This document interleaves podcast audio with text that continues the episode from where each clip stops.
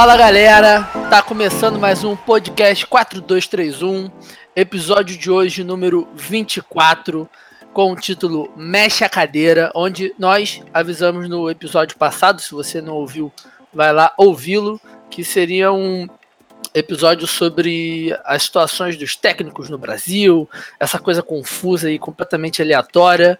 E casa cheia hoje, coisa linda.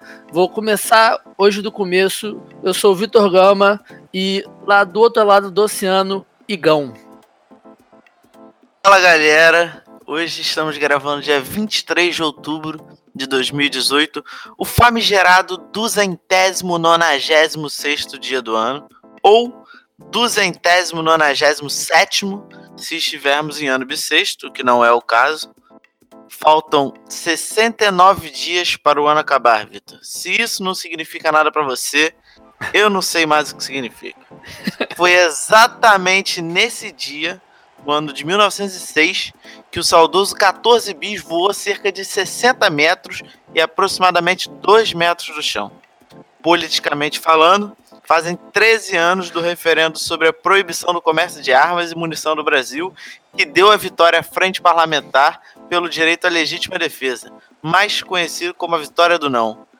Ah, que saudade da democracia. Hoje é aniversário do maior jogador de todos os tempos, consagrado por usar a camisa alvinegra mais respeitada do futebol brasileiro, dono de uma das bicicletas mais bem executadas da história do futebol mundial. Sim, ele, o rei do futebol, Rodrigo Pimpão, completa 31 anos hoje.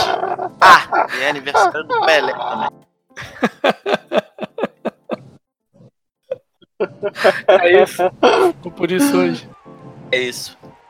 Então, além do Igor, é, referenciando o grande craque Rodrigo Pimpão, temos também uma cara já conhecida aqui do podcast, um, um, uma cara que participou de um dos nossos podcasts mais célebres, grandíssimo Leonardo Miranda. Pô, sempre muito bom participar aí do podcast, mais uma vez é, falando aí desse grande craque que é o Rodrigo Pimpão, uh, com o André do, do Imigrantes, que é sempre um cara também que escreve ótimos textos. Enfim, é, o prazer é todo meu e, e, vamos falar de futebol, vamos falar de novo do Rodrigo Pimpão, porque acho que tudo hoje gira em torno desse grande craque que ofusca todos os outros aniversariantes e, dessa como data. o Léo falou, nosso outro integrante da mesa, André Andrade, do Imigrantes, mas não só do Imigrante, né, André? Fala, galera. É um prazer para mim estar aqui participando pela primeira vez, cara. Fora de casa, fora do Imigrantes e fora do Futuri também, que eu me considero de casa lá. Então, primeira vez que eu tô em outro podcast, agradecer pra caramba o convite e vai ser um debate legal. E para começar, né, acho que ninguém é mais importante do que ressaltar o aniversário do grandioso e craque Rodrigo Pimpão. Tirando todos os deboches começados pelo, pelo Igão em relação tanto ao Pimpão quanto ao aniversário do craque que realmente importa de hoje, Leonardo Moura, grande ídolo, tá? Das maiores torcidas do país. O único lateral que levanta a cabeça para cruzar, cara. Fenômeno! Fenômeno! Não.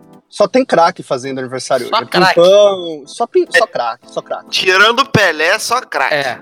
E, além desses dois, né? Óbvio que tem muito mais de fazer aniversário. Também nosso grandíssimo Edson antes do Nascimento, Rei Pelé. Também é aniversário dele, deixa aqui registrado, depois a gente debochar pra cacete desse dia. E sem muito lenga-lenga, vamos continuar o nosso programa o nosso primeiríssimo quadro, o Acabou de Acabar.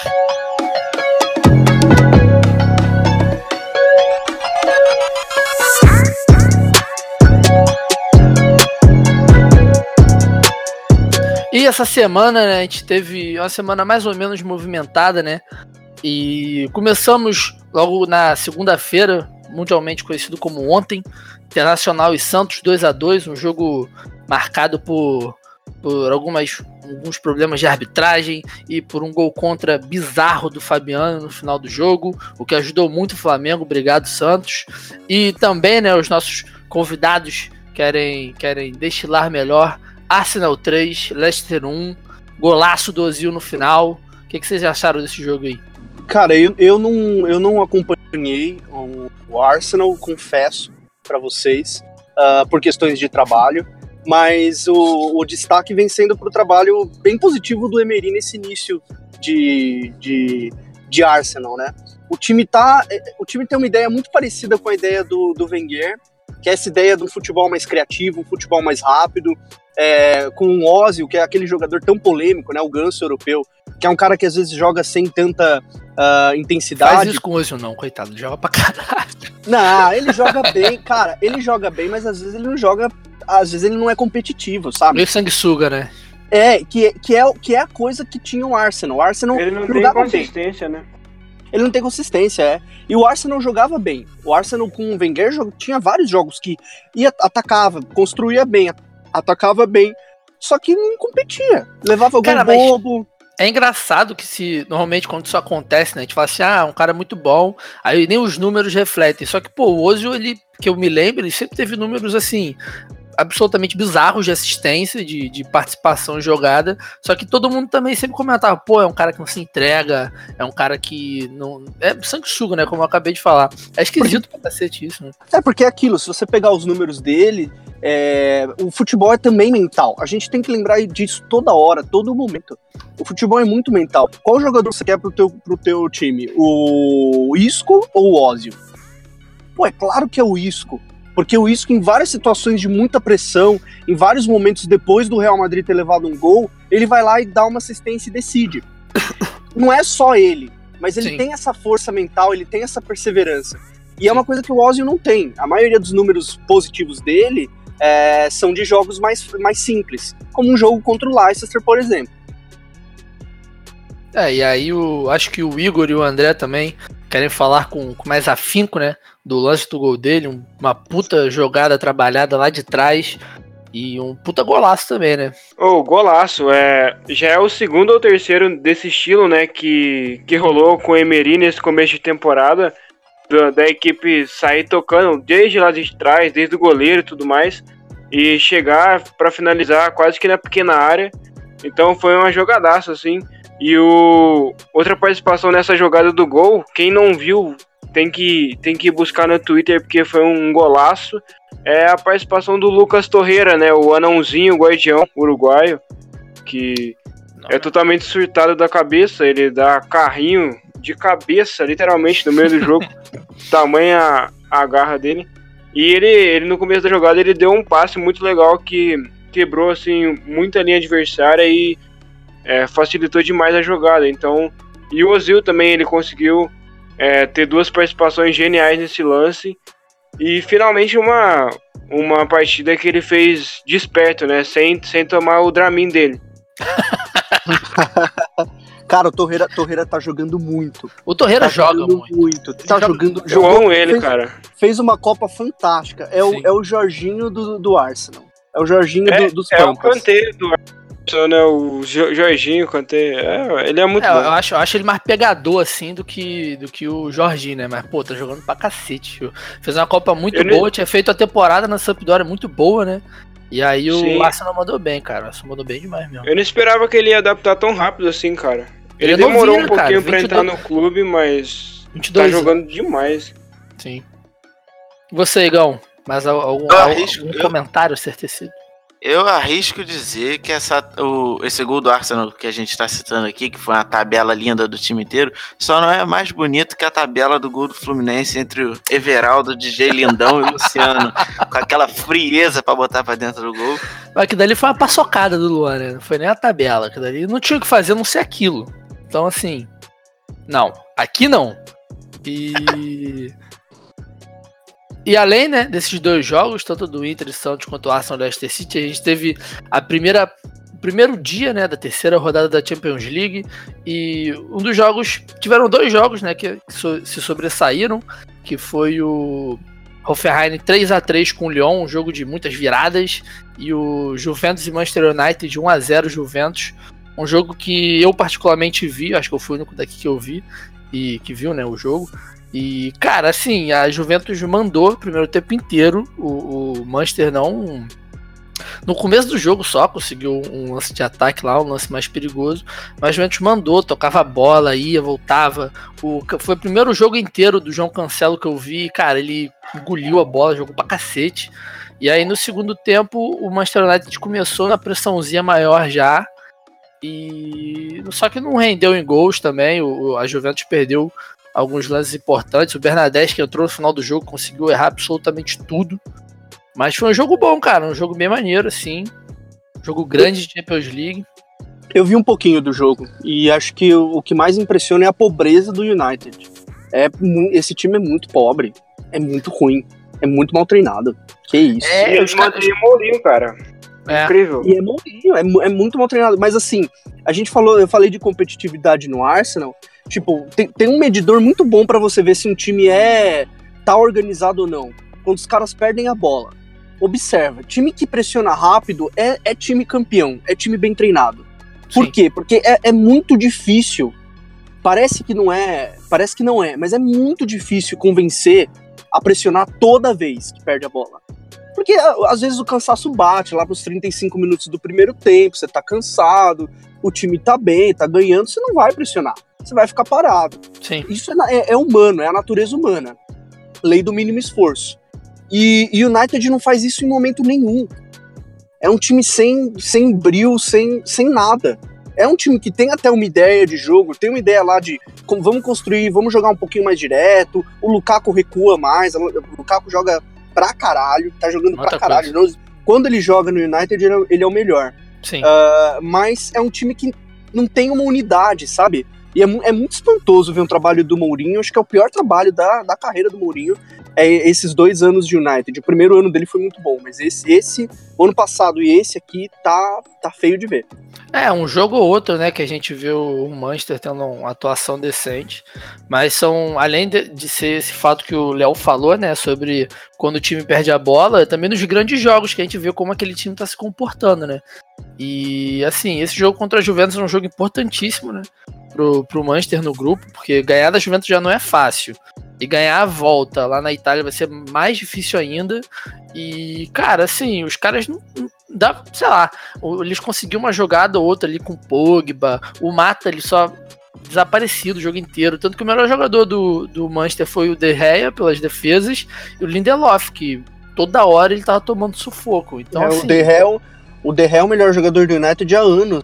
Sim. A defesa, o sistema defensivo mata horrendo, horrendo, horrendo. Graças a um fax, né? Porque ele era pra ele estar tá bem longe de lá. Graças a, a um fax, é. A gente comentou essa história do, do fax, né? No episódio da, das transferências. Aí, para quem não ouviu, quem não sabe, foi com o Navas, né? Que era pra. pra o Navas ia pro Manchester e o De Gea ia pro, pro Real Madrid, só que aí falaram que não sabe, né, se é verdade ou não, que o fax não chegou, que não mandaram fax de propósito exatamente pro De Gea não ir para a Espanha, né?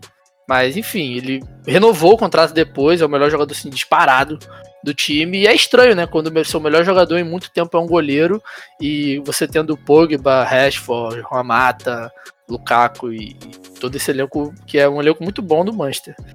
Mas foi isso, né? Esse jogo, para quem quiser acompanhar depois, foi mais um ataque e defesa da Juventus, com eles mandando no jogo, trocando passe pra cacete.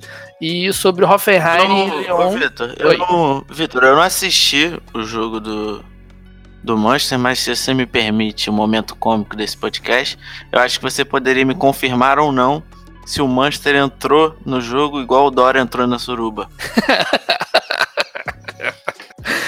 Provavelmente. Provavelmente.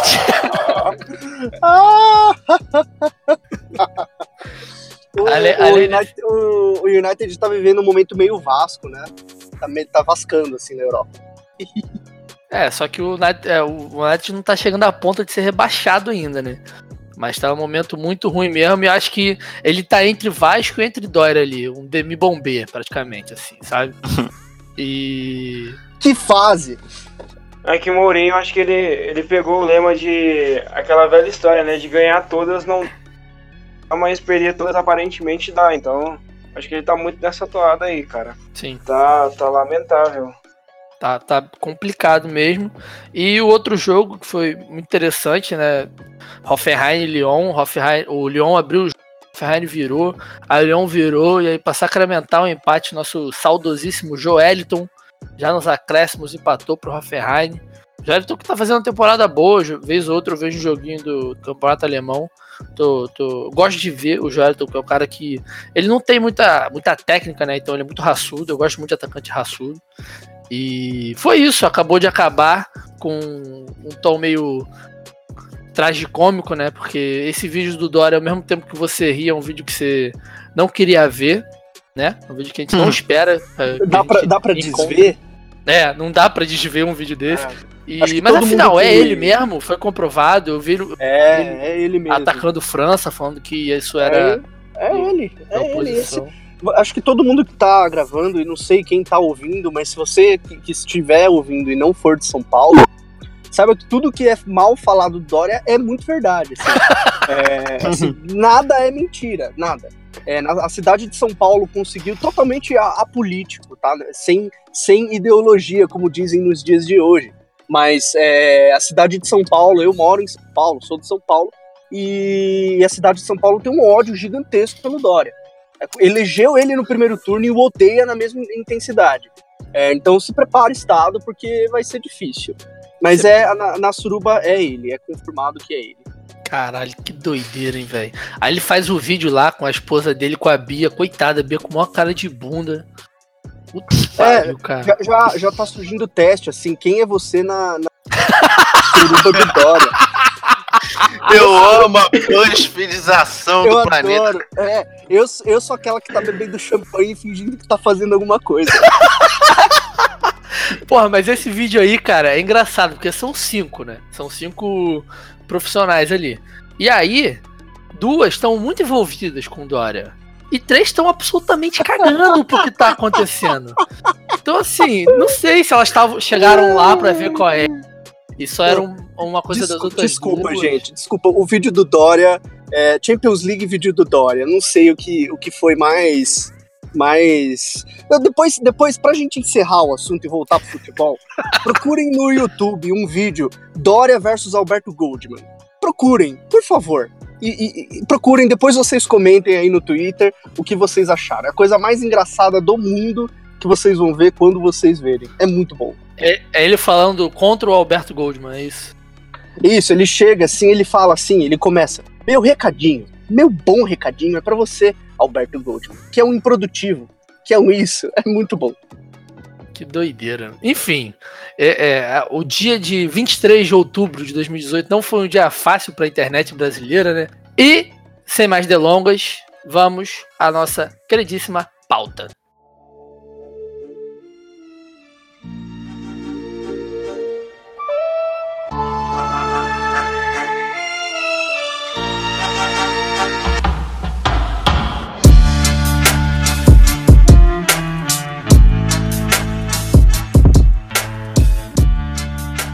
Nossa pauta de hoje mexe a cadeira, como, como já avisamos, como também está no, no, na arte do episódio, e se refere a essa mudança incessante que a gente sempre passa de técnicos e que esse ano, cara, eu não, não, sei se é um ano atípico, não sei se é o ano que mais teve, enfim.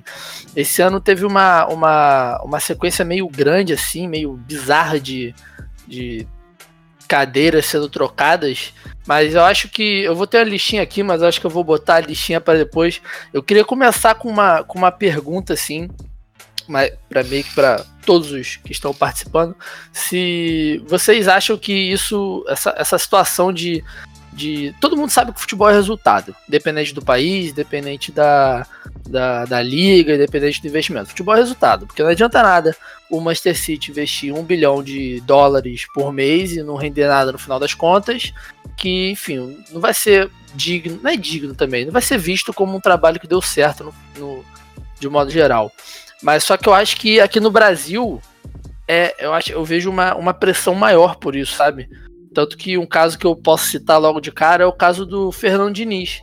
Fernando Diniz que apareceu treinando o Audax na, naquele, paulista, naquele paulista que ele chegou até a final contra o Santos e ele começou a tentar implementar um, uma ideia mais moderna, um estilo de jogo mais moderno no próprio Atlético Paranaense, só que os resultados não vieram, meio que caiu tudo por terra, o time voltou a jogar um futebol absolutamente horrível, ainda conseguiu ganhar do Flamengo de 3 a 0 que foi um dos dias que eu fiquei mais irritado no ano, assim, disparado, e eu queria saber de vocês o, o, se vocês acham que isso interfere um pouco para um pouco não, né? Se isso interfere nessa nossa sensação de achar que de fato alguma coisa consegue ser mudada no, no futebol aqui no Brasil. É, cara, começando, uh, eu acho que você falou assim, futebol é resultado, e o resultado ele é um indicador. Ele é um indicador de desempenho, ele é um indicador de, de alguma coisa. Então, a questão, é, ao se analisar as demissões, a questão não é só ah, o resultadismo, é, foi demitido porque não teve resultado. Não é essa só a questão. É, muitas vezes de, demissões é, servem para melhorar o ambiente uh, servem para corrigir um, um processo.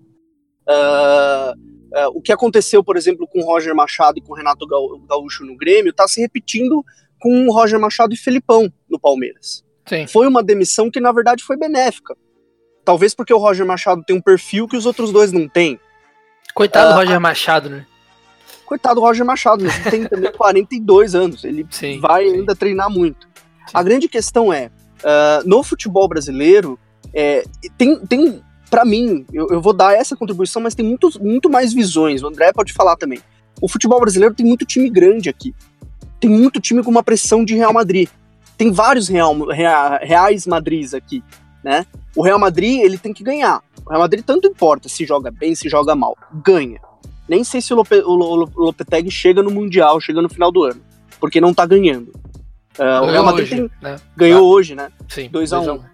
Tem casos clássicos de demissões do Real Madrid que o cara ganhou a Champions League e foi demitido que não ganhou a Liga Espanhola no ano, no ano seguinte. O Ancelotti, pô, ele foi demitido. Ancelotti. Ancelotti. E eu, eu particularmente, vou te interromper rapidinho, eu adorava, eu adoro o estilo de jogo do Ancelotti, é um time muito ofensivo. O Real Madrid, ele foi um dos caras que o time fez mais de cento e tantos gols, né, também. É.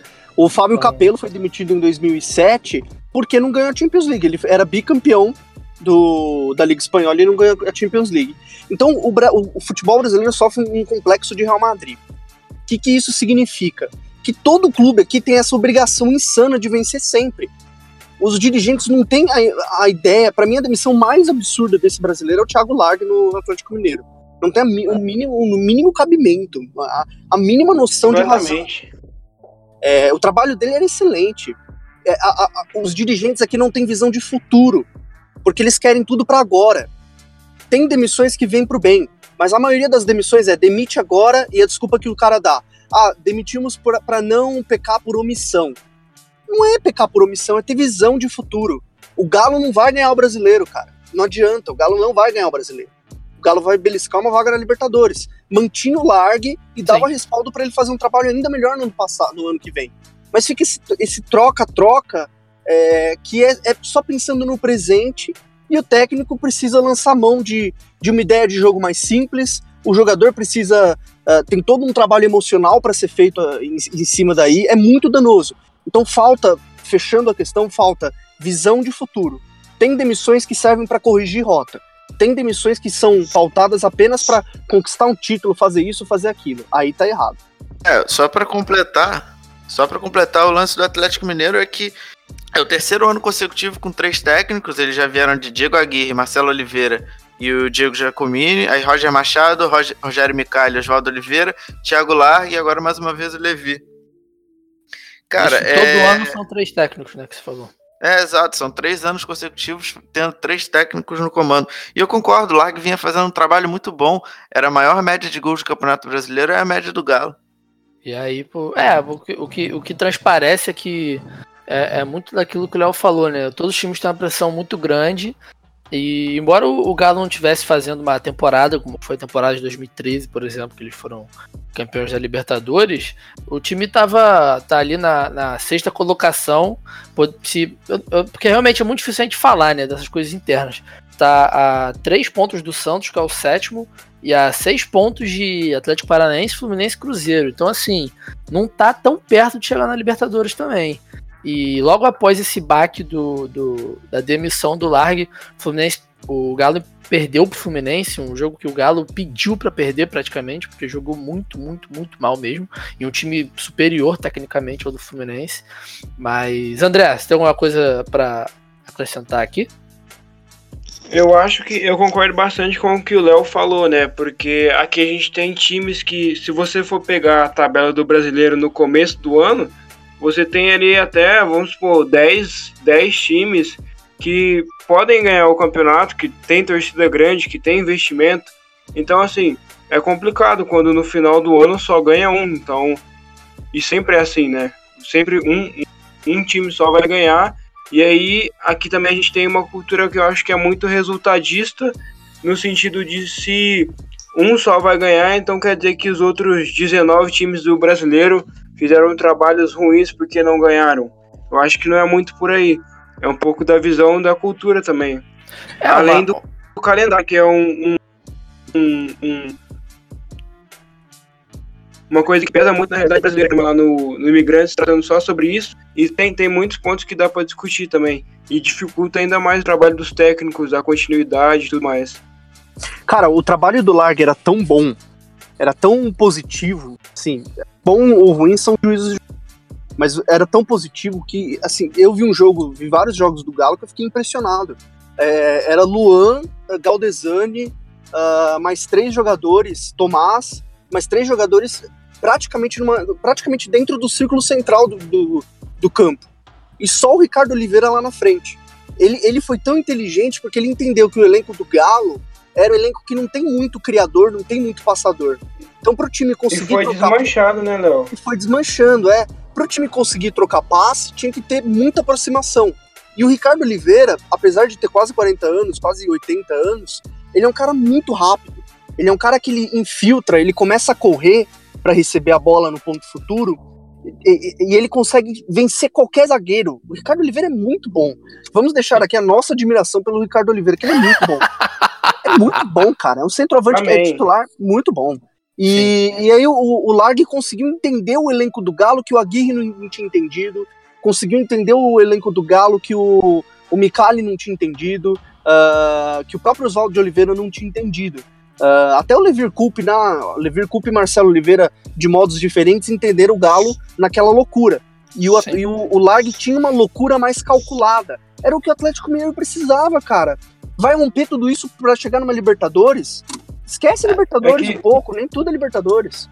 O Galo, ele meio que nos últimos anos, até nas grandes conquistas lá com o Cuca, passagem no Mundial e tal, era muito estilo realmente Galo doido, né? Era um time meio que era aloprado, era na base da pressão, naquela mística daquela Libertadores, com tudo dando certo e tudo mais. Um jogo que, uma, uma, uma, uma competição em que os quatro daquele time estavam voando, Bernard, Ronaldinho, Tardelli e Jô, e eu, eu acho que o que o Galo precisava era realmente é, parar um pouco, assim, pensar, e no sentido de um pouco de em que filosofia que a gente quer implementar no clube daqui para frente, é, o que, que eu posso criar de uma base para esse time jogar, eu acho que seria um pouco por aí, por exemplo, se o Largo tivesse continuado, porque o projeto era bem promissor, né? E agora trocou o técnico de novo e vai continuar um pouco sem identidade, assim. É, e uma, uma, e o que eu, uma coisa que são duas coisas, né, que eu pensei quando vocês falavam isso. Um, um, exemplo que a gente tem, né, de que pelo menos para a torcida parece que é um trabalho que não está sendo muito bem feito, é o próprio exemplo do Flamengo, né, cara? O Flamengo é um time que está chegando, pegou o terceiro lugar em 2015, estava com chance de título. É, 2016 também é, sempre estava disputando finais, a final da Sul-Americana. Esse ano também está com título, tá com chance de título no brasileiro. Até pouco tempo tava caiu na semifinal pro Corinthians. Só que pro, pro torcedor e eu me incluo nessa, óbvio, ficou a sensação do tipo cacete, que tipo que saco toda hora a gente tá ali, tá ali toda aquela questão do cheirinho, né? Mas botando isso para uma parada mais séria, tipo o Flamengo tá sempre ali batendo na porta, batendo na porta e não ganha e não consegue. Aí fica com aquela sensação de time que não se dá. E uma outra coisa que eu pensei, que eu pensei, uma outra coisa também queria falar é que o, o Largue ter sido demitido e o Leverkusen ter sido contratado de uma maneira bem rasa, assim, bem simples, é que isso às vezes não significa nada, né? Pode acontecer do Liverpool pegar esse time e aí no ano que vem o time, sei lá, dá uma virada de chave, os caras ganham tudo de novo. E é, é, um pouco dessa aleatoriedade, assim, que, que me incomoda, né? Que não tem como a gente saber. Nunca tem como a gente saber. Mas acho que tendo como ter uma perspectiva, sabe? Por exemplo, ah, o Flamengo está investindo tanto, tanto, tanto e tanto tempo. Pô, isso em médio prazo vai gerar tal coisa. A maioria dos times não funciona muito assim. Fica algo muito aleatório que incomoda, né? O torcedor, quem gosta do futebol brasileiro cara, e tudo mais. Cara, isso que, isso que você falou é, é de uma extrema importância. Porque a questão é assim.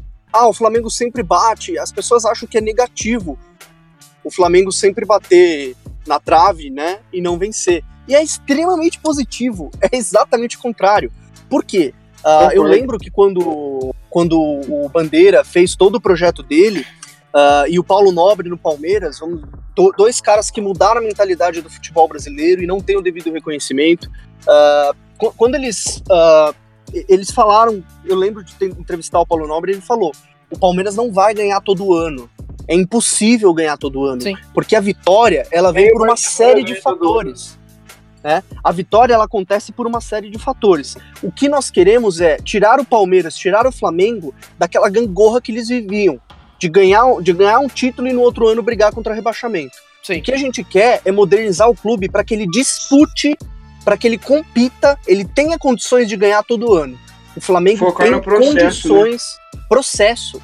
O Flamengo bebeu uma água suja aí com Cristóvão, Bo com, com Cristóvão Borges, 2013, 2014, 2015, fez anos ruins no futebol. Hoje tá, aumentou um pouquinho a folha salarial, tá começando a colher fruto. Tá começando Sim. a colher fruto. Palmeiras, 2014 quase caiu. Por quê? 2015 vence um título, 2016 vence outro, 2017 é vice-campeão, 2018 vai talvez vença o brasileiro. É, é isso. No futebol brasileiro é isso. Você tem que dar condições é, folha salarial, jogadores, estrutura, para que o clube consiga competir. Só Palmeiras e só Flamengo tem isso. O São Paulo tem um pouquinho, mas o que, que faltou para o São Paulo esse ano? Faltou o que Palmeiras e Flamengo têm: elenco. O São Paulo não tem elenco. Sai Militão, não tem opção. Sai Edmar, não tem opção. É, e, e o próprio Flamengo também, não, tirando dessa parte de de, do Eduardo Bandeira e do Paulo que o Léo falou, teve mudanças de técnico, né? O Rueda, o Zé Ricardo, o Carpegiani, aí o Barbieri ficou um tempo passo, chegou o Dorival Júnior que aí eu já acho que consegue entrar naquele discurso de de dar uma motivada no time, sabe? Aquela, aquela troca pelo ambiente, entendeu? E mas é isso. O Flamengo, inclusive, eu acho que teve muitas trocas. A, a do Rueda foi meio traumatizante assim, porque ninguém esperava, foi uma situação atípica. Mas o Flamengo tenta, né? Tentou pelo menos dar, dar condições de, de projeto para esses caras. Só que eu acho que esse ano se perdeu um pouco. Oi. Só que você tá falando de Flamengo, eu acho que é interessante a gente falar que o Flamengo chegou a bizarra, incrível marca de bater o recorde do século XXI de 40 trocas de técnico. É o time que mais trocou Sim. de técnico no século. É Flamengo, em seguida Vasco, depois Fluminense. Rio de Janeiro e sua cultura de trocar de técnicos. E é exatamente isso. A minha, a minha dúvida é até quando esses, por exemplo, o Barbieri saiu do Flamengo com 59% de aproveitamento. O Rogério falava muito disso no São Paulo, de aproveitamento de número. Até quando esses números de fato importam alguma coisa ainda no futebol, sabe? É, eu acho, eu acho que vai muito pelo que eu falei no começo, né? De não gerar títulos, porque depois do resultado, que, o que, que as pessoas querem depois que você ganha o jogo? Que você ganhe campeonato.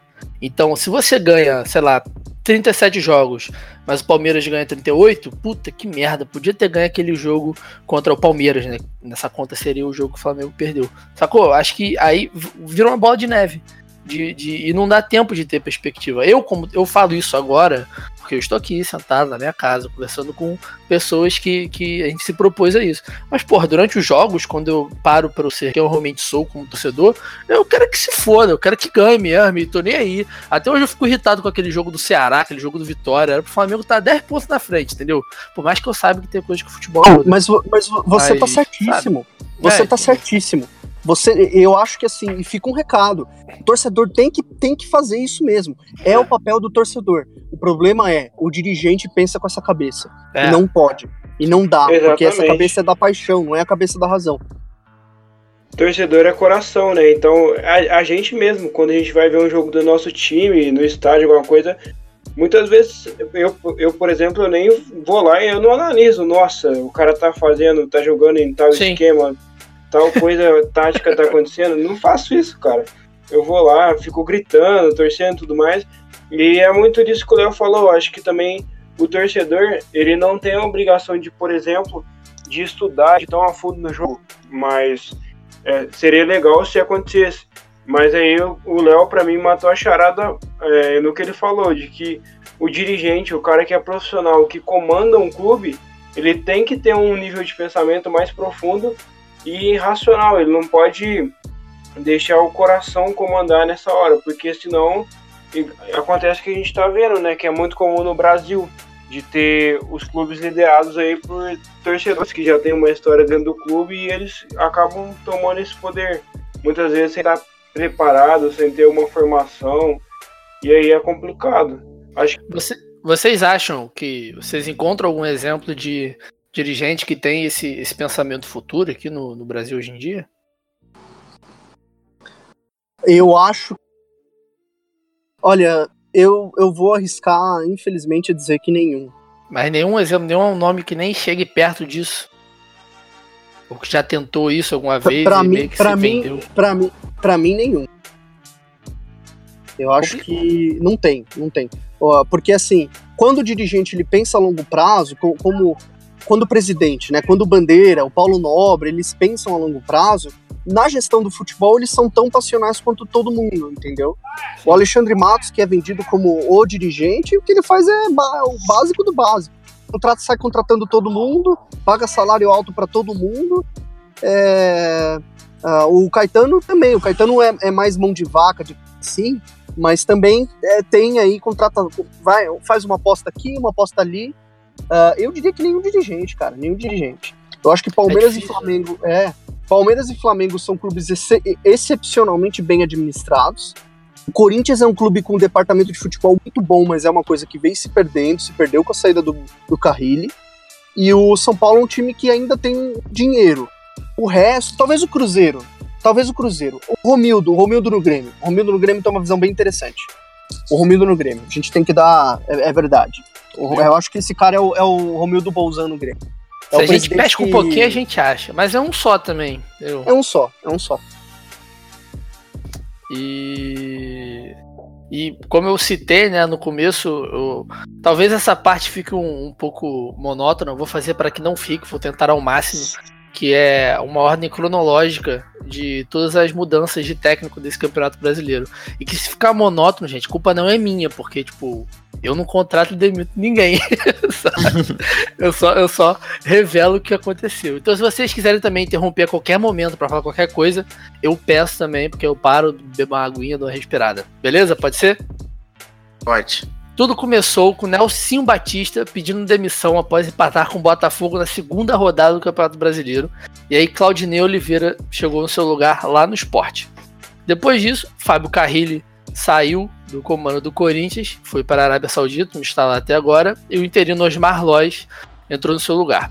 Na sexta rodada, o Marcelo Chamusca, do Ceará, foi demitido e o Jorginho substituiu ele. Após isso, Zé Ricardo pediu demissão do Vasco, Guto Ferreira foi demitido do Bahia. Três derrotas depois, Jorginho, alegando problemas pessoais, se demitiu do Ceará e Lisca Doido, que está lá até hoje, foi contratado. Acho que dois dias depois, o mesmo Jorginho assumiu o Vasco. Marcelo, ah, Abel Braga deixou o Fluminense, demitiu do Fluminense, e Marcelo Oliveira foi contratado. Ederson Moreira pede demissão do América Mineiro para assumir o Bahia. O Ricardo do Brusque assume o América Mineiro. Fernando Diniz foi demitido do Atlético Paranaense e o interino Thiago Nunes assumiu no seu lugar. Alberto Valentim, aquele Alberto Valentim que estava no, no- que está no Botafogo ainda, deixa o Botafogo e vai pro Pirâmides FC do Egito. E Marcos Paquetá, que até hoje me doeu ver ele sendo demitido porque eu até comentei isso aqui, tive um curso com Fiz um curso lá na faculdade, ele deu uma palestra, o cara é muito foda, com muita história, torci muito por ele, mas em cinco jogos ele foi demitido. Após isso, o, a, o Marcos Paquetá ter assumido, Jair Ventura foi demitido do Santos. Depois de Jair Ventura, o Ricardo Drubuski, do Brusque, Drubuski, cacete, nome difícil, é demitido do América Mineiro. Adilson Batista assume o América Mineiro. Roger Machado é demitido do Palmeiras. Filipão assume o Palmeiras. Wagner Mancini é demitido do Vitória. Carpegiani assume o Vitória. Cuca entra no lugar do Jair Ventura no Santos, que ficou um tempinho sem técnico. Aí, como eu acabei de falar, Marcos Paquetá foi demitido do Botafogo após cinco jogos. E Zé Ricardo substitui ele. Gilson, gente, é muita coisa. Não dá. Não dá, é muita coisa, é muita doideira. Eu já tô até às 11. É muita gente, cara. Interessante, pelo menos que eu achei diferente dos últimos anos, é que pelo menos até a metade do campeonato, até, met... até o final do primeiro turno foram 19 trocas de técnico.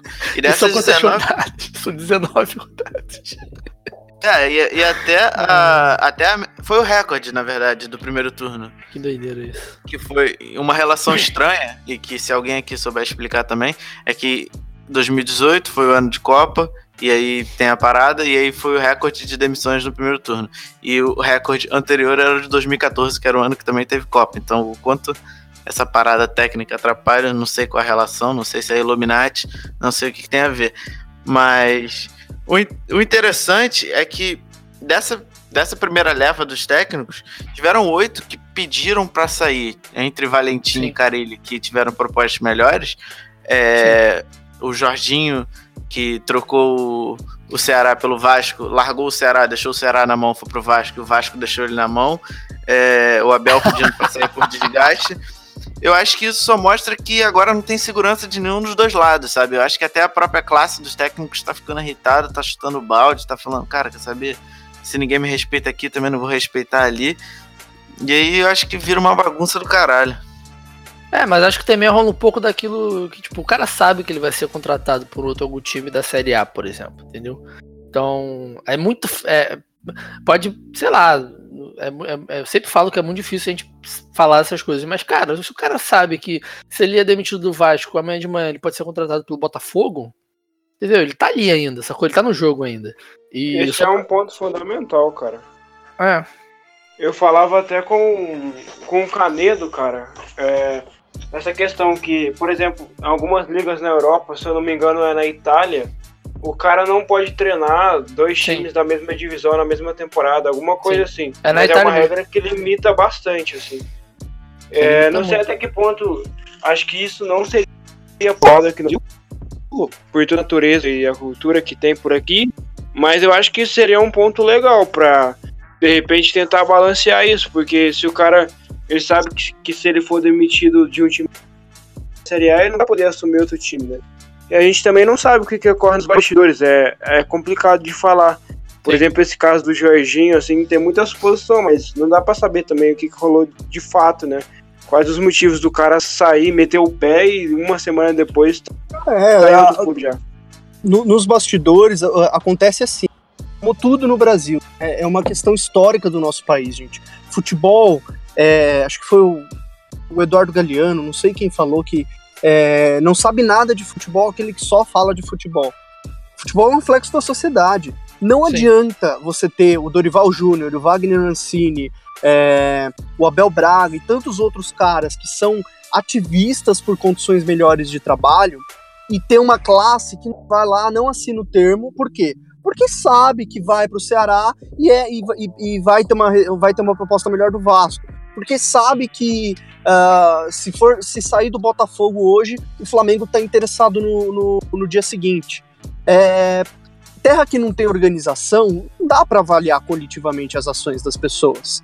As Sim. ações das pessoas são definidas pelo contexto. E o Brasil não tem contexto. Cada, cada situação é uma situação.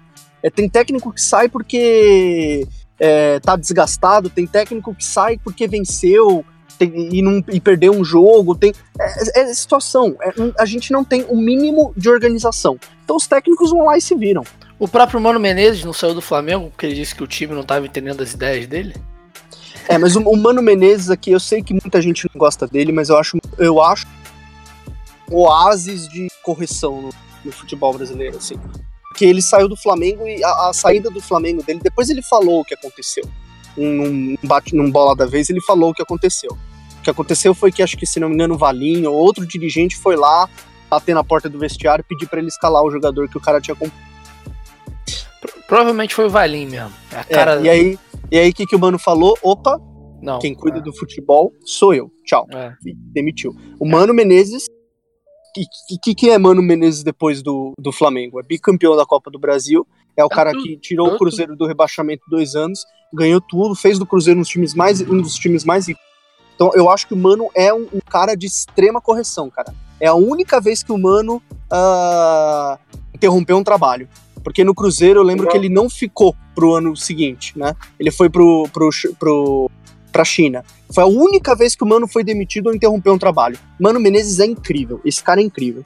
A proposta defensiva do Mano, por exemplo, nesse ano, nas competições, é digna de se estudar, cara. Muita gente fala de, ah, vou estudar o Simeone, vou estudar tal cara, mas também a gente tem que reconhecer que aqui no Brasil também tem cara bom. E o Mano, para mim, é um cara que, nesse aspecto defensivo também, ele se ele se destaca aqui no, aqui no país. É, tirando. é um cara que tem qualidade. Tirando todo esse meu sangue fervoroso torcedor que passa pelas minhas veias, é no último episódio que, que a gente falou sobre a Copa do Brasil, a gente fala, falou muito bem dessa, dessa, desse entendimento do Mano Menezes com aquilo que ele trabalha, sabe? Com o time que ele tem, com os jogos que ele vai enfrentar. Então, eu faço os meus manifestos, mas é só um, um manifesto raso, sem, sem, sem muita seriedade. Eu só vou terminar essa lista aqui porque eu não tô aguentando mais olhar para ela. Eu tava no Zé Ricardo substituindo o Marcos Paquetá no Botafogo. Após isso, Gilson Kleina foi demitido da Chapecoense, o Guto Ferreira assumiu a Chape. Claudinei Oliveira foi de, pediu demissão do esporte, o Eduardo Batista assumiu o esporte. Jorginho foi demitido do Vasco. O Vasco foi lá caçar o Alberto Valentim, que teve um problema bizarro no Egito. O Alberto Valentim volta pro Brasil. O Rogério Micali, que eu fiquei muito triste dele, dele ter feito um, um trabalho dele não ter rendido muitos frutos no Paraná, porque eu tenho muito carinho por ele ter sido técnico da, da medalha de ouro, de ouro de 2016. Foi demitido do Paraná e Claudinei Oliveira, que tinha pedido demissão no esporte, foi pro Paraná. Osmar Lois foi demitido do Corinthians. Jair Ventura foi contratado pelo Corinthians. Maurício Barbieri foi demitido do Dorival. Ah, não. Eduardo Batista entrega o cargo no esporte. E aí o Milton Mendes entra no esporte. O esporte, esse time é um time que ninguém quer, mas que todo mundo vai também, né? Maurício Barbieri demitido, Dorival entra. Guto Ferreira demitido da Chapecoense, porque e a Chapecoense, assim que demite o Guto Ferreira, faz uma proposta pelo Claudinei Oliveira, que estava no Paraná. Claudinei Oliveira vai para Chapecoense, o Paraná, por sua vez, contrata o Dado Cavalcante. Ai, meu Deus. E por último, Thiago Largue demitido do Atlético Mineiro. Eu então, tenho, então, assim, eu tenho quatro curiosidades sobre sua lista, Vitor. Vai que vai. Guto Ferreira foi demitido duas vezes no mesmo ano. Essa característica incompetência máxima. O esporte conseguiu ter pai e filho no comando do, no comando técnico do, do, do, time. O Claudinei já pode pedir música no Fantástico, treinou o Esporte Paraná e agora tá na Chape. E o Jorginho treinou o Vasco por 10 dias e ficou 14. 10 partidas e ficou 14 dias no Ceará. Cara, é, é, é isso, isso influencia muito, né? Eu, eu trato isso basicamente rindo. Mas, cara, isso influencia muito, porque é o que a gente acabou de acabar de comentar. Na, a gente não vê essa, essa, esse plano de pensar no futuro dos dirigentes e em relação aos próprios técnicos, né? Foi como o Léo estava falando, os caras que que, que pregam o bom profissionalismo, mas tem técnico que tem clube que com, é, faz convite para técnicos que estão em trabalhos com os clubes aqui no Brasil e tem técnicos que aceitam essa, essa, essas coisas também. Então, além de ser algo completamente aleatório, tipo, eu não, eu não posso virar e falar assim, ah, não, ano que vem o Filipão, por ser o Filipão e o estilo de jogo do Filipão, como ele sempre faz e sempre deu certo, vai dar certo no Palmeiras de novo. Como eu não posso falar que também vai dar totalmente errado entendeu? Isso é que eu acho que é um é. problema da gente. Porque a gente pega um time do Pep Guardiola, por exemplo, vamos jogar lá pra cima. A gente sabe quais são mais ou menos as ideias que ele vai querer implementar naquela equipe, como aquilo pode render ou não, entendeu? Mas assim, o Mano Menezes, a gente sabe mais ou menos como que ele faz, mas a gente não tem como garantir isso aqui no Brasil, entendeu? Isso que eu fico um é, pouco incomodado, eu acho. A minha dúvida é, por exemplo, o, o, o, quanto essa dança das cadeiras, o quanto essa troca de técnicos como a gente falou, totalmente aleatória, o quanto isso reflete na qualidade do futebol apresentado, sabe? O quanto o jogo fica mais feio de se assistir, sabe? O quanto é mais medo de perder do que vontade de ganhar do técnico e da, sabe? Eu acho que isso prejudica muito o espetáculo. Eu acho que é a minha maior crítica com isso. Só para eu fechar aqui meu raciocínio, eu até boto essa, essa questão em, que o Igor acabou de falar pro Léo e pro André, que foi o que aconteceu com o Palmeiras, né? Porque o jogo do Filipão não é aquele jogo lindo e maravilhoso que a gente quer ver, que a gente gosta de ver, mas é um jogo pragmático, resultadista talvez, e que primeiro lugar do Campeonato Brasileiro, com grande chance de ser campeão, e enfim. Cara, e aí você, e aí você para torcer Palmeiras. E aí, Roger ou Filipão? Nossa, meu Deus do céu, o Felipão falta estátua dele no Palmeiras. Sim. Ele é tratado como um deus, como um mito. Mito do Palmeiras. Não, esse, esse, esse, é. esse título de mito esse ano, ó, foi por é, não, o título de mito, vamos, vamos tirar, é. porque o título de mito sujou, né? ele, mas ele é tratado, mas é, me, é o mesmo tratamento, cara. Sim. Presidente e técnico de futebol. A gente vê em seleção. O Tite era deus antes da Copa. Sim. Depois eu, eu, recebi um monte de tweet. Eu já não sei mais se o Tite tem condição de. tem capacidade para dirigir a seleção. O brasileiro tem essa coisa do salvador da pátria, do Dom João, do Messias, que é muito Dom forte. João, sim, caraca. Dom João VI que vai vir e salvar todo mundo, sabe? É o, é o, é o cara que todo mundo tem a esperança. Por quê? Por que isso acontece? De um modo muito simples. Porque o Brasil não tem contexto, não tem estrutura. Quando não tem estrutura, você só depende das ações individuais das pessoas. Qualquer técnico, Roger Machado, qualquer um que quiser colocar uma estrutura um pouquinho mais complexa de futebol no Palmeiras vai acabar.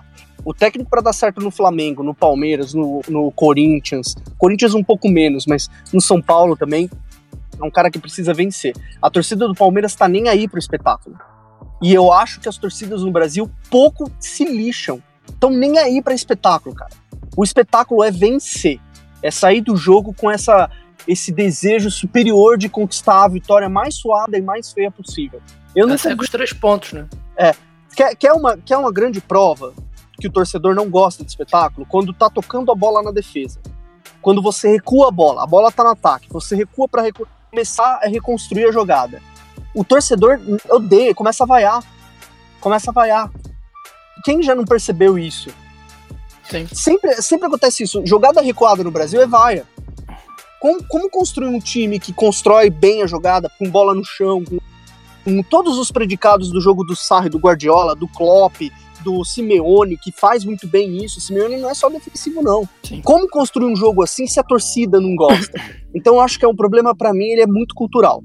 Ele é muito cultural. Aqui, o espetáculo é a vitória. E aí o Felipão é um mestre em, em, uni, em unigrupos, é um mestre em simplificar o jogo, é um mestre em, em alguns, algumas, alguns pontos de estratégia. Então caras como o Felipão, caras como Murici, Abel Braga, que tem um jogo um pouco mais pobre, mas é um jogo muito aliado ao nosso contexto, triunfam. E não tem problema nisso, é a nossa cultura. É, e, e o Filipão tem um atenuante que, se você pega o currículo dele, ele só não tem títulos pelo, pela seleção de Portugal, pelo Chelsea e só, eu acho. Todos os outros times que ele dirigiu, ele foi campeão ou da Liga Nacional, como ele acabou de ser tricampeão na China, ou ele é campeão de uma, de uma Copa do Brasil, de uma Supercopa, sabe? É um cara é? muito vencedor. O futebol todo mundo sabe qual é. é tipo, o futebol do Felipão é tipo aquele corte pra, pra dentro do Felipe, que jogava no Vasco. Todo mundo sabe que ele vai dar aquele corte. E todo mundo é driblado por ele. É, é exatamente é, isso. É, é isso aí, perfeito, perfeito. Quem contrata o Felipão quer vencer. Quando o Marco Paulo Del Nero contratou o Felipão em 2012, é, a desculpa que ele deu, assim, eu sei que deu 7x1 e tudo mais, mas a desculpa que ele falou é assim, ó. Eu tenho o Pato, eu tenho o Felipão que ganhou em 2002 e que tem um monte de título na carreira. Eu quero que a seleção brasileira ganhe naquele momento, naquele contexto, o Felipão era o mais próximo de uma vitória que o Brasil iria ter. Sim. Entendeu? É naquele contexto. Deu no que deu, mas naquele contexto era o Felipão. A gente tem que avaliar o contexto para saber contratação de técnico. Por isso que eu acho a demissão do Largue tão ridícula. Por isso que eu acho a demissão do. Uh, uh, as demissões que o esporte faz, as demissões que a Chapecoense faz, uh, são também toscas. É, é esse contexto entendeu? Então muitas vezes no contexto também o técnico ele perde o ele perde muitas vezes a confiança até da diretoria. O trabalho, do, né, o trabalho do Jair no Santos foi horrível. E o, o próprio grupo, né? Você pega o grupo do esporte, pô, como o é próprio que. grupo, é. Como é que, pô, eu tô com. Eu tô com o técnico é o Léo aqui. Pô, mas a gente sabe que se o Léo tentar fazer o diabo que for, se a gente não ganhar os próximos quatro jogos, vai demitir o Léo vai contratar o Igor. E assim vai, sucessivamente. Isso, isso piora, tudo que você vê. Chapecoense tá em 18 com 31 pontos, o Sport tá em 19 com 30, e o Paraná, talvez, eu até, até penso assim, ah, talvez essas mudanças de técnico realmente seja porque o time do Paraná, cara, não é um time assim que, sei lá, esse ano não foi o ano do Paraná, eu acho. E aí tá com 17 pontos. Mas, por exemplo, Vitória. O Vitória é, sem sacanagem, acho que é um dos piores times que eu já vi jogar no Brasil, assim. E tá se mantendo na primeira divisão, cara. Você não vê mu muita troca de técnico, você não vê muita coisa. É algo é. mais pontual, mas. Olha, o, o Paraná, por incrível que pareça, por incrível que pareça, o Paraná fez tudo certo esse ano. Porque o Paraná contratou o Micali ainda no estadual. E Sim. o Micali foi contratado é, para iniciar um projeto. A- o Paraná ele entrou no brasileiro sabendo que, meio que sabendo que ele ia cair. Ele tentou aí uma coisa que o Ceará. É muito difícil times não caírem, esses times, Ceará, Esporte, Paraná, Chapecoense, Vitória. É difícil demais esses times não caírem. Você precisa de um, você precisa de um técnico, de alguns jogadores. O elenco do Paraná não tem líder. É um elenco muito jovem. E aí o, o Micali ele foi contratado para dar um pouco de substância para esse elenco jovem. O Micali foi mantido no Paraná, olha, acho que mais de um turno, se não me engano. É, foi, Ele ele, foi- fez 24 jogos. É, ele foram Do Brasileirão ou se foi ao todo. Ele foi muito mantido. E o Claudinei foi contratado para o projeto de 2019. O Claudinei não foi contratado para salvar. A diretoria do Paraná falou: não, a gente já reconhece o rebaixamento, e a gente está contratando o Claudinei porque ele já passou aqui, e a gente quer que ele monte o time de 2019. Para fazer igual- um trabalho igual que o Claudinei fez no Havaí, que foi muito bom. sim. E aí o Claudinei saiu, ele contratou o Dado Convalcante, que também já passou pelo Paraná com essa desculpa. Então o Paraná, por incrível que pareça, ainda fez tudo certo, hein? É, só que Eu, não rendeu, né? Isso que é foda. O futebol é muito. Você não ganha, né? Fazer o quê? A gente tá discutindo isso esse tempo todo, mas chega. O Paraná não ganha um jogo desde o dia 25 de julho desse ano. Brasileirão. nossa senhora. Tanto que eu tava com medo do Flamengo perder o Paraná exatamente por causa disso. Mas o futebol é, é tão apaixonante por causa disso, cara. É, é um futebol, é um esporte que ele é aberto, então assim, dentro de campo pode ocorrer qualquer coisa, né? E por mais que a gente passe muito tempo tentando estudar, analisar, é aquela velha história, um morrinho errado ali no campo pode decidir um jogo, cara. E eu concordo muito com o que o Léo fala. E quem ouve imigrantes aí na podosfera futebolística sabe que eu falo muito em contexto. Para mim é uma a palavra mais importante para você poder aliar a futebol, principalmente aqui no Brasil, porque as coisas elas não ocorrem de uma maneira isolada, né? Elas sempre têm alguma causa, algum, alguma consequência com elas. Então é fundamental entender é, o contexto em que as coisas aconteceram. E por exemplo, é, você falava mais no comecinho de você não ter essa segurança de fazer, por exemplo, um investimento e ter um retorno é, na mesma proporção desse investimento, por exemplo, contratando muita gente no final do ano ganhar um título, e a gente vê que realmente qualquer coisa pode acontecer assim. O Filipão, por exemplo, chegando no Palmeiras, implementando uma ideia mais pragmática, mais direta, sabendo utilizar bem as peças que ele tem, fazendo simples, né? É, usando o Dudu e tudo mais, ele pode acabar um ano aí campeão do Campeonato Brasileiro e campeão da Libertadores, vai saber. Então, assim, é muito complexo. Então, só pra fechar o nosso, nosso episódio, aproveitando que esse episódio sai logo no dia 25 de outubro, né? Uma, um final, uma sexta-feira antes da, da- das eleições do dia 28. Só para o que também fazer isso, porque o nosso episódio que sairia no, antes do domingo do primeiro turno foi o episódio que eu perdi, infelizmente. Mas só para realmente reafirmar que, pelo menos eu e o Igor, eu falo pela gente, né? Porque estamos juntos no programa. A gente não apoia de forma alguma, de momento nenhum, e não existe qualquer tipo de apoio ao, à figura, ao discurso e tudo que representa o candidato Jair Bolsonaro. Então, já fica aqui nosso manifesto. Cada um sabe o que faz com o seu voto. Eu já estou até exilado do país. É, Igor já até foi embora, mas cada um faz o que quiser com o seu voto. Cada um ou não faz nada com o seu voto, mas as, a, a, o medo de ter umas consequências que não queremos é muito grande e eu acho que isso não é à toa. Então, também todos nós torcemos para que queimamos, queimemos a língua daqui a quatro anos e que principalmente daqui a quatro anos possamos votar de novo. Indo para o nosso último quadro, a nossa querida Dica do Olheiro.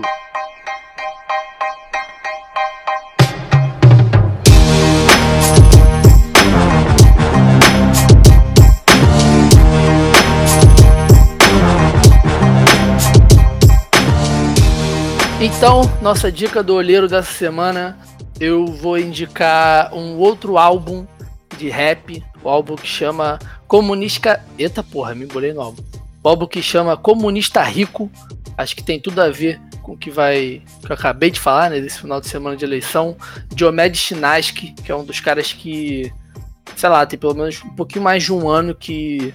Eu sou, eu sou muito fã desse cara, as letras dele são, são paradas que. Sabe, blow mind, sabe? Quando você, você ouve a parada e fala, caralho, o que que tá acontecendo? O que, que esse cara tá falando? Esse é esse cara pra mim, Diomed Chinaski, comunista rico. Caralho, comunista rico. O álbum foi lançado esse ano, início desse ano, tá muito foda, vale a pena conferir. E você, Léo, fala com a gente. É, eu vou dar, vou dar duas. Uh, primeira dica que eu vou dar é um, um filme que eu vi aqui na Mostra Internacional de Cinema de São Paulo, é um filme, é um filme português chamado Diamantino. É um filme hilário, surreal, muito diferente de tudo que você vai ver. É uma sátira ao Cristiano Ronaldo e a toda essa alienação política e sociológica dos jogadores nos tempos atuais. A gente vê aí jogadores apoiando candidatos à presidência com ideias muito contrárias à dos clubes que eles jogam. Uh, e muitas vezes sem nenhum senso de realidade e esse, esse filme é fantástico porque ele, ele narra a história de um do maior ídolo da seleção portuguesa que perde o pênalti na final da Copa do Mundo. E aí ele vai, ele vai entrar numa, numa espiral de, auto, de autodescobrimento. Uh, cara, vejam, é um filme louco, ele é totalmente surreal. Mas vejam. E a segunda dica que eu dou é para vocês prestigiarem o André no Imigrantes da Bola, sigam no Twitter lá. Ótimos textos, sempre textos muito bons, leio todos, ouço todos os podcasts. Um futebol não tem concorrência, não. Tem visões diferentes sobre o mesmo jogo e tudo é complementar. Então essas são as minhas dicas. E você, André? Cara, feliz demais pela dica do Léo. Inclusive, você tem que passar lá a qualquer hora, né, Léo? Porque já passou da hora. Esperando convite. lá. Vamos lá, eu te chamo no WhatsApp qualquer dia aí. Inclusive os amigos também do 4231 tem que ir para lá também em algum programa, a gente no oportunidade não vai faltar. Mas minha dica, eu tenho duas dicas. A primeira é para quem gosta de esporte e gosta de acompanhar um futebol. Eu gosto de acompanhar bastante também a NFL, então é a liga de futebol americano, né, dos Estados Unidos sempre, sempre passa e tem uns horários bem legais, assim. Geralmente não tem muita coisa rolando na TV. E é um esporte fantástico que eu, eu gosto demais também. Estou estudando mais a fundo para traçar sempre alguns paralelos com, com o futebol. E fica a dica, sempre tem muita emoção. Além de acompanhar NFL, eu nunca disse do jogo da NFL. Porque sempre pode acontecer qualquer coisa no jogo. Então é bem legal. E a segunda é. Com, comprem o Futebol Manager, cara. Futebol Manager de 2000. Caralho, eu fiz isso hoje. Boa. Oh, eu comprei no dia, no dia que lançou a beta, eu, eu fiquei só aquele carinha lá do meme Shut Up and Take My Money, sabe?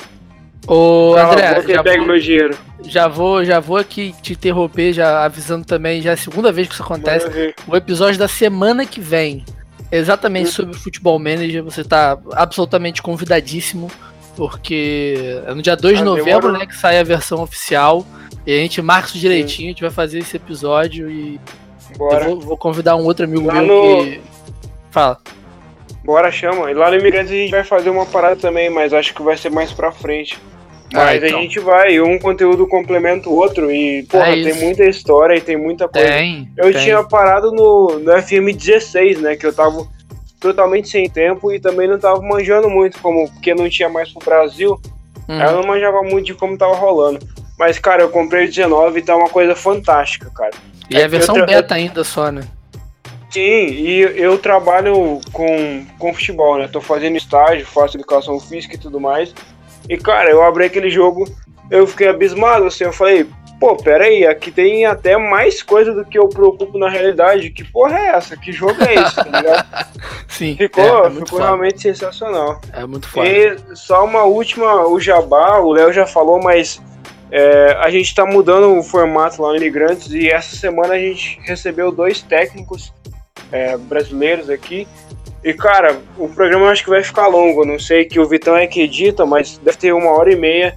Mas cara, pra mim foi um, uma aula, realmente um curso de graça pra quem gosta de futebol.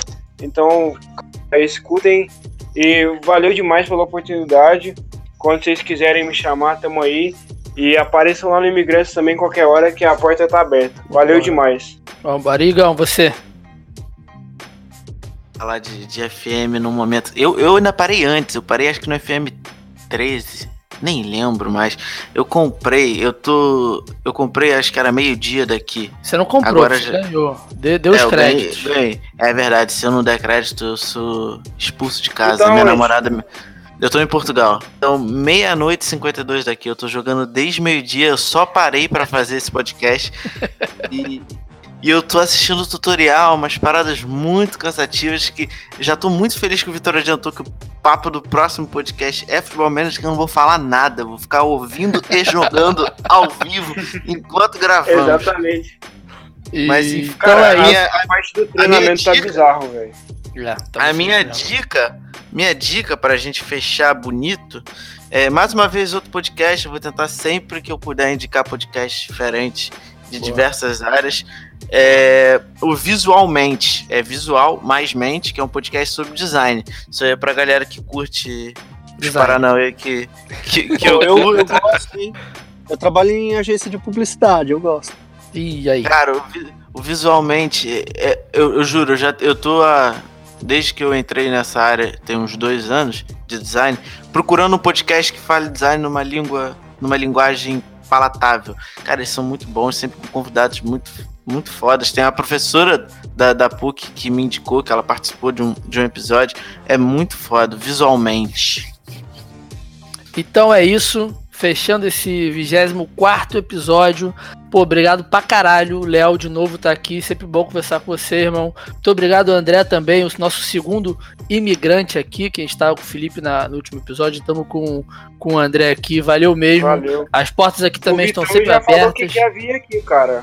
O Vitão falou que, mano, mês que vem os caras têm que me chamar, que eu quero com eles. Então, A gente dá o jeito. O que não aí. falta, o que não falta é pauta, a gente pra chamar, a gente pra ter. Foi o que o Léo falou. Futebol, cada um tem sua visão e quando a gente consegue juntar visões completamente opostas, aí que é bom pra caralho, aí que a gente gosta mesmo. E talvez seja por isso que a gente faça o que a gente faz. Então, muito obrigado pros dois. É o Igão também, né? Obrigadão pelo ao convite. tempo aí. E valeu, rapaziada. Um grande abraço, um beijo no Até a coração. próxima. E votem consciente. Valeu. Falou, gente. Ele não, ele nunca. Não esqueçam disso. Ele não. Mandar fascista pra casa do caralho.